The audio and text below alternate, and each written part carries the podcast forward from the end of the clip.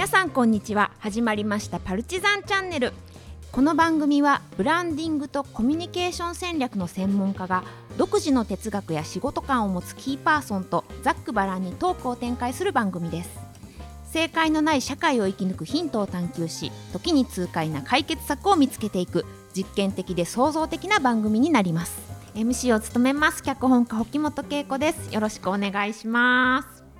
えでは前回に続き今回も山崎さん前田さん立石さんに存分にお話しいただきましょう、え今週のトークテーマはこちら。日本の働く女性にはどんな未来が待っていると思いますか？えー、女性活躍が国際的にまだまだと言われながら昔に比べると働く女性を取り巻く環境や、まあ、眼差しマインドは変わってきたのではないかなというふうに思います。そしてそのこう歴史もあのお三方よくご覧になってこられたんじゃないかなというふうに思うんですけれども、まあ、そうした中でこう今感じてる変化これからこうなるのではないかあるいはこう日本だからこそこう飛び抜けた女性活躍の場が作れるのではないかみたいなこう希望も含めて今日は未来のお話を語っていただきたいなというふうに思っております。えー、では今回は前田さんからお話をいただけますでしょうか？はい、めちゃくちゃ明るいですね。おいいですね。特に海外での活躍に期待したいです。うん、あのー、小笠貞子さんじゃないですけど、はい、やはりある程度、まあ、当然言語の問題はあるんだけれども、うんうんうん、やはり日本の国っていうのがやっぱ中東との関係で中立性を持ってるとか、うんうん、いろんな意味でいいポジションを持ってるんで、うんうん、国際機関で働くとか、いうのはすごく良くて、そこでやっぱり女性の力を発揮してほしいっていうのが一番です。うんうんうん、で、もう一個が、例のあの、女性のランキングの話ありましたよね。ジェンダーギャップ指数。はいはいうんうん、で、あれ見ると、政治家が少ないとか、うん、そういうふうな、あの、あとは行政官が少ないとか、うん、確かにそれはそうなんですけども、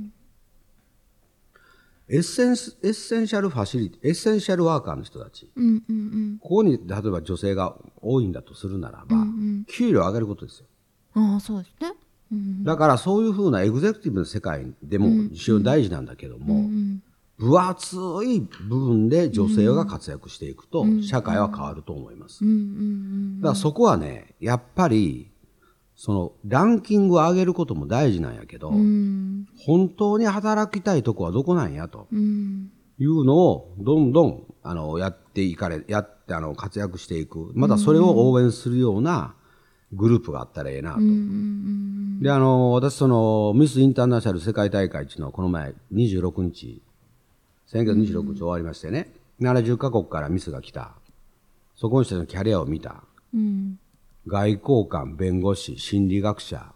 ベンチャーの企業、うん、環境大臣、うん、市長、モデル事務所にの人もいる、女優もおる、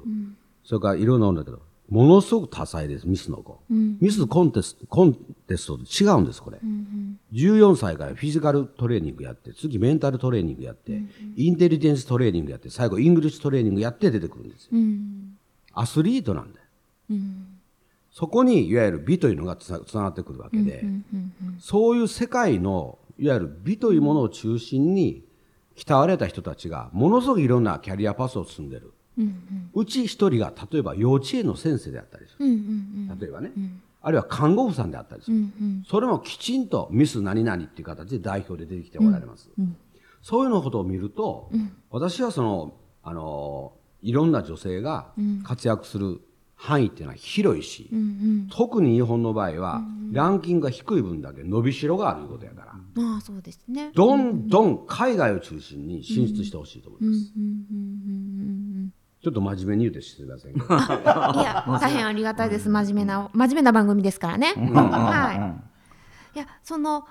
例えばその保育士さんとかの給料が上がるっていうのはすごいいいことだと思いますね。単純にお給料が上がるだけでなりたい人が増えると思いますし。いや今度上がりますよね。お素晴らしい。介護のそのあの介護ね、はい、介護があって、えっ、ー、と、この前出たけど、よえー、何年か前か4倍ぐらいかかってるでしょ？費用が。で、4倍給料上げなあかん。いや、そうですよね。うん。うん、いやそういうことはできるんだから、うん、そういうところに着目して、うん、あのやっぱり経済対策っていうのを打っていかないと、現実問題社会が壊れていくよね。うんそうですねいや僕はそう思いますね。だからいわゆるジェンダーギャップ指数の議論もええんやけど、エッセンシャルな世界、社会の基盤を作ってる人たち、男性とシェアしながら一緒にここ働いていくと。いう基盤作りをするのがすごい大事だと思うし、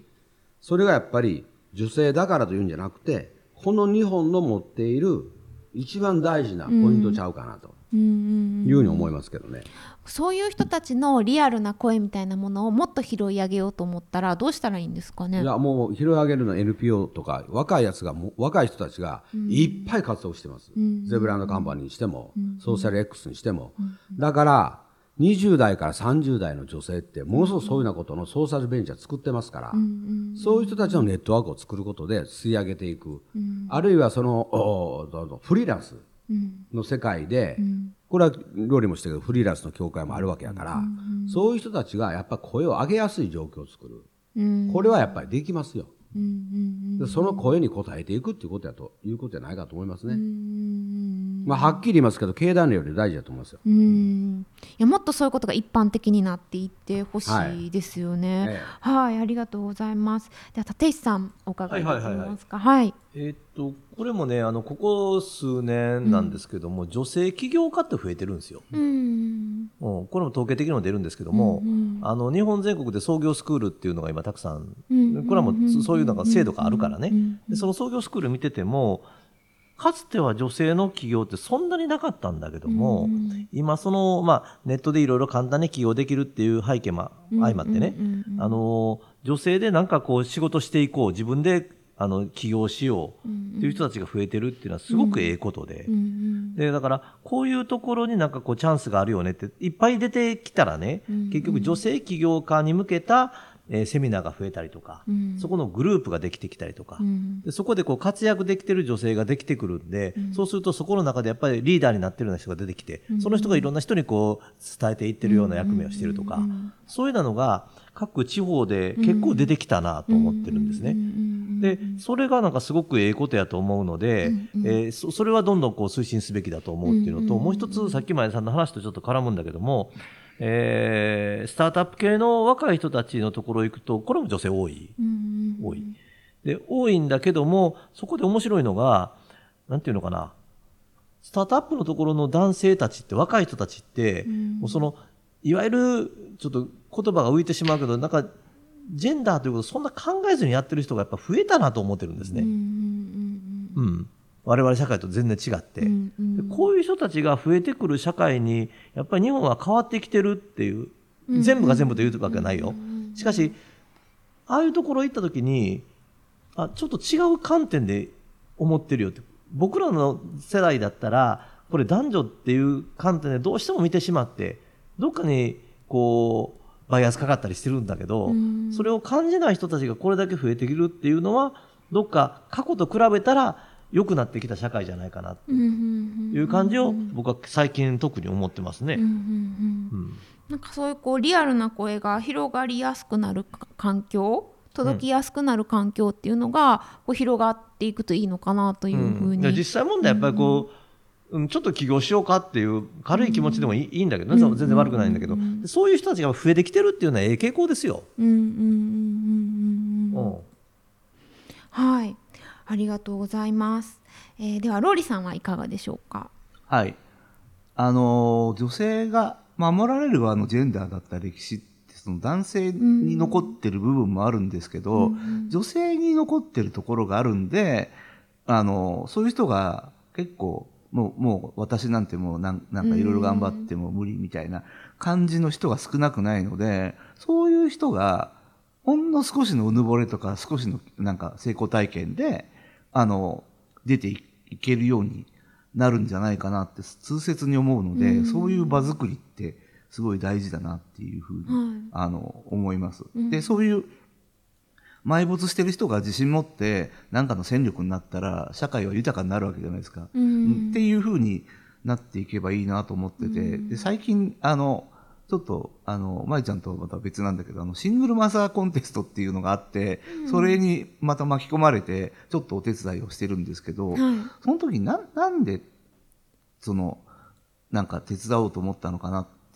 時に、うん、まあ、貧困の連鎖ってもう、シングルマザーの子,、うん、子供あのが、まあ、シングルマザーになっちゃうみたいな傾向もあって、それは貧困の連鎖と紐付けていろいろ、あの、言われることもあるんですけども、その、母親の姿を見ててて、こう、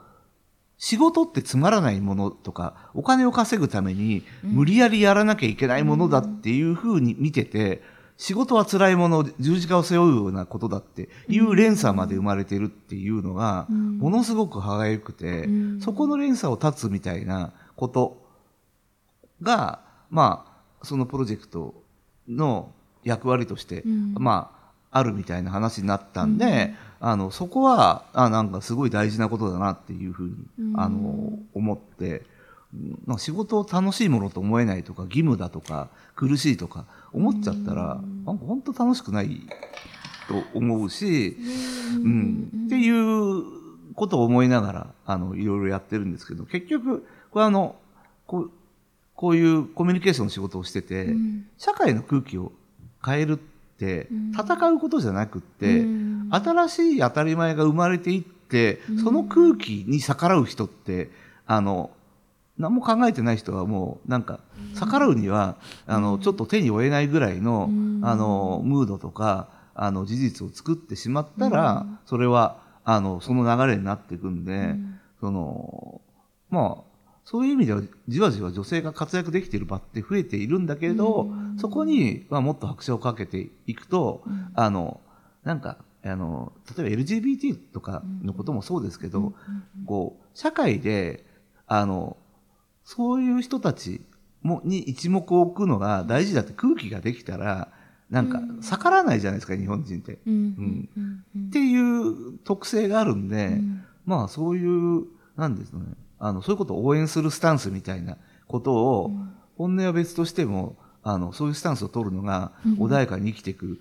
ためには大事だっていうふうにほとんどの人に思ってもらったら、まあ、もっとチャンスが増えるかなって。もう、本当空気作れば、あの、流れができるんだなって思います。あの、今のローリーの話でね、その、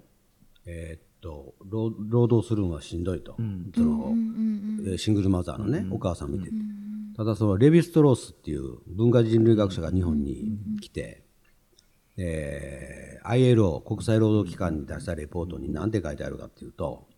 西洋において労働とは神から与えられた人間への罰であると書いてあると、しかし日本の職人を1000人ぐらいインタビューした結果日本の労働というのは自然との対話であるって書いてある、はい。自然との対話であるっていうのを書いた時に刀鍛冶だとか、うん、酒造りの職人とかにぶちゃくちゃインタビューしてるんですよ。奥さんと一緒に来て、うん、11年間で5回来てるんですとなるとね、女性の方が職人になりやすい、うん、自然に対して自然との関係において、自然との調和っていうのは女性の方が多分調和してるんですよ、体調の問題も、例えばオリエンタルカーペットっていう山形にある絨毯屋さんがあるんだけど、ここの職人は明治時代から全員女性で今も変わりません。世界一の絨毯屋です、だからそういうようなことから考えると、うん、職人の世界。最近ね、うん、金型工場行った時の工場長女性であったりとかね、うん、ものづくりの現場に女性が結構入ってくるね、だからそういうふうな今まで今までその男性の生産力人口が足らへんから、足りない分を女性と高齢者と外国人埋めましょうっていう考え方がこれが根本的に違う。うん足りる足りないところを埋めましょうという軍ではないはずなんです、うんうん、その女性というものが主体となっていく層っていうか、オキュペーションがあるんやろと、うんうんうん、まずそこちゃうのと、うん、それだからだだからこそ全体の労働市場を考えましょうっていうのが多分基本的な考え方で、うんうん、元に戻ると自然との対話が労働の本質だというふうにレヴィストルスというのを信じてあるとするならば、うんうん、職人は女性の方が向いてます。うんうん。向いてることがあるならぜひそれをや,、やるといいです増よね。えてきてない。あの女性の当時さんとか、それから寿司お寿司握る人とかね、今まではなんとなくそうじゃないと言われているような世界が、女性に解放されてきてない？それはそれは思いますよ。ねあとまあちょっとこれは違う話ガテン系いわゆるトラックの運転をする人とかね。まあ、前回のタクシーの運転手さんとかもそそううですよね。だから男性が足りないから女性で埋めましょうじゃないと、この発想を変えなあかんねと、いやそうですね。その足りないところを女性で埋めましょうって思われたら失礼な話いやですね。ちょっとちょっと失礼やろそれ、うん。あでもそれで言うとその女性まあ女性だからっていうかそのその女性であるその人だから気づけることがあるとか、アドバンテージがあるっていうことを知るチャンスがどれだけあるかっていうことなんで、そのあなたはこういうことに気が付く人だとか、こういうことがあった時にこういうふうにできる人だ、そういう視点を持ってる人だっていうのは、周りが言語化していけば、それはいいうぬぼれにつながったりするし、社会であのい生かされるとかい生きていける、うん、スペックになるんで、なんかそういう風なチャンスっていうのが、本当増えていかないかなって、まあ自分がやれることで増やしていけることは、あのややっていくつもりなんだけど、うん。なんかもう自信持ったら強いなと思いますよ、その女性は。なんか結構その女性は行動みたいうんうなん。お話がまあ前回とうん。うん。かあったと思うんですけどそういう言語化するのって男性の方が得意だったりとかするんですかね？うーん。まあそう、まあ、自分は言語化する仕事だから なんなんとも言えないですけど、うんうーんそう。まあ女性でも得意な人はいますよ。ただなんか、あのこう男性から見て、んまあまあもう自分の周りの話しかできないけどじ自分がそういうことを言語化して伝えることで、その女性に言われるよりもっと、もっと違う自信とかああこんなもんなんだとか、ここんなこと別に気にしなくていいんだとか、いうふうになんかかい自己を解放するみたいなことになんかなったら嬉しいなというのは思うので、確かに性別に限らず、こう得意な人が、その隣にいる言語化苦手な人のことをこう言語化して伝えてあげるっていう風なこうまあペアというか仕組みができていくといいいですよね。うん。うん。でもだから自分はなんかねあのこの人はこういうところがすごいの自分で気づいてない。それ会社でも個人でもそうなんですけど、やっぱりなんか歯がゆくなるじゃないですか、うん。そうすると伝えずにはいられないっていう。志の低いどうでもいいやつは別に勝手に 滅びろと思うんで あのそういう気にはならないんですけど、うんだからそういう人たちと、まあ、じ自分に限らずいろんな人といいサイクルが生まれて、なんかとりあえずなんか自信持って何かしてくれる人が増えたら、ああいい社会になるよね、と思います。僕あの今言ったことの関連でいくとね、秋田の田沢湖にね、ビールを作る女性職人の方がいらっしゃるのね、はい。新月の日に仕込んであ満月の日に取り出すんだけど、そのお月さんの満ち欠けと、そこに入れた酵母と、その職人の人が毎日会話するんです、これ男性で作れますか？このビール。男性だと難しいですか、無理です。うん、月の動きと自分の体調が連関しないから、あー。なんかワインとかでもありますよね？そう,、そういう作り天体の動きに合わせてみたいな。なんかまあ音楽みたいな。うん。だからその男女は一緒やねんっていう議論もある一方で、女性の視点でしか作れないものっていうのもあって、むしろ逆に男性の視点でしか作られるものもあって、双方をちゃんと評価しないと、そうですね、性別の区別っていうのはまあ絶対あると思うそれはあるでしょ。んすよね、はい。うん。現実問題として、んだからそれぞれの特徴を公平に評価せんと、おもろいもんは出てこへん。と多様性の議論にはなってこへんと、同じもん作ってもしゃあないやんかと、いうことなんちゃうかと思いますけどね。長崎の五島列島に、えー塩を作ってあるところがあってね、うん。ご夫婦なんだけれどもそこと話してる時に面白かったのがその新月満月の話なのよ、うん。まさしく、うん。でこの時に取れた塩は違うって、ね旦那も職人なのよ。うん。で奥さんも一緒にやってんのよ、うん。でもその時に僕が言った時に旦那もそれは分かってるんだけれども僕がいたから奥さんが余計喋ったんだけどより深くそのことを僕に説明しようと瞬間に旦那が気づいてないことがいっぱいあったっていうのが分かったのよ。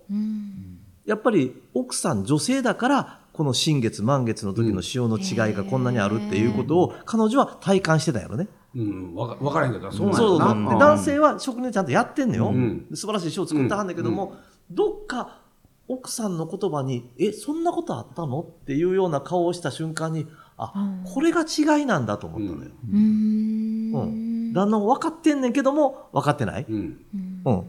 女性として分かってはった。なんか体感的にあるものがあるっていうのかな。うん。あの、新月満月の話と潮の、潮の満ち引きとそれと全部関係して出来,、出来上がる潮は違うっていうんだから。ねもうそれ言われたらそうよね。それでも何にも言えへんよな、男性として言われ言われ言われ言われ言われ。まあ、人間はそれだけやっぱ自然とともに生きてるんですレヴィストロースは言ってますからね。だからそんなに間違ってないと思いますよ。結構なおっちゃんやから。文化人類学のそうしたいですね。音楽が流れてきたので今回のパルチザンチャンネルはそろそろお別れの時間になります。え皆さんに簡単に感想を伺いたいなと思います、えー、ではローリーさんからお願いできますか？あでも女性テーマで続けてきてこう、はい、みんなあの思いがあるんだなっていうところがあるので、その、うん、最初のあのこう女性っていう存在とどう接してどういう原体験があったかっていうのがやっぱりそれは大きいんだなっていう、うん、うん、ところはあって、うん、そうですね、うん、っていうのを、まあ、あの感じたのが感想です。はい、以上ありがとうございます。うん、えでは立石さんお願いします。はいはいはい。あのまあ今回4回やってみてね、うん、やっぱりその自分がその温泉旅館の色町で育ち、芸者さん中井さんにある意味育てられ、うん、それで旅館の女将を母親に持ち、うん、そういう社会で生きてきたっていうことを再認識しましたよね、これ。うん。そういう社会の価値観みたいなものが自分の生きていくベースにあって、でそれから48までホテル経営者ですからね。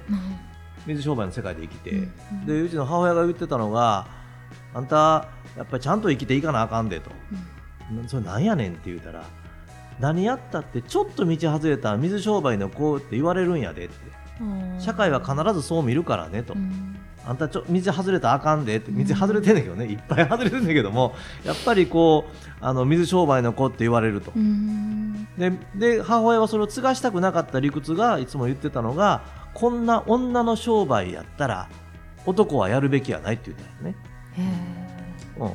この商売は女の商売やと、うん、男の商売は違うって、うん、でだから好きなことやれって言うて芸大行くんだけども、うん、でもやっぱりけど思ったらそのそういう女性社会っていうのがやっぱベースやったんやろね。うん、だから言い方変えるとひももよさ見てきたしね。うん、女性が稼ぐから男男働かんからね、うん、うん、そんなおっさんいっぱい見てきたから、うん、あやっぱそれはでも人生で見ててそれはなったらあかんよなと思うよね。うん、まあ、そんなことをこう 4, 4回を通じて再認識したようなそんな時間でしたね。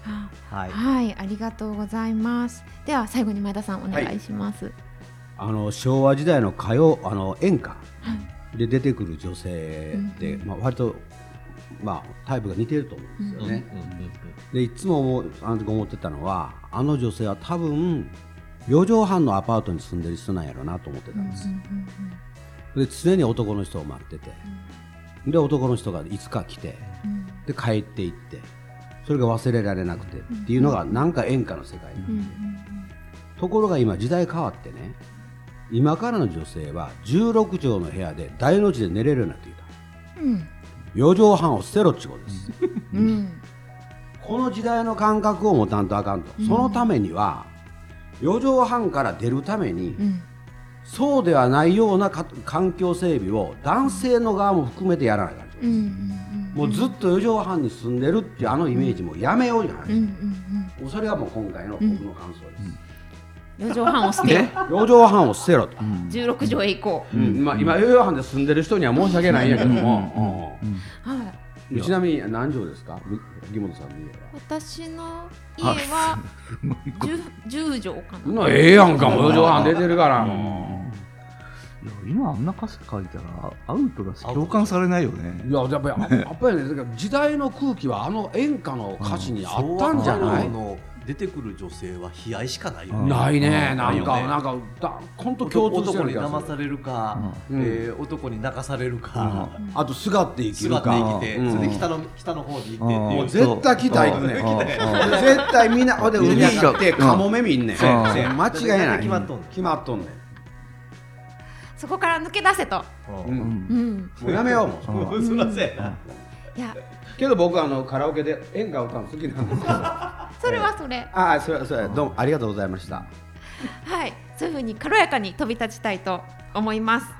えーでは今回は、えーこの辺りで終わりにしたいと思います。ありがとうございます。皆様また来週お会いしましょう、はい。さようなら。ありがとうございました。ありがとうございました。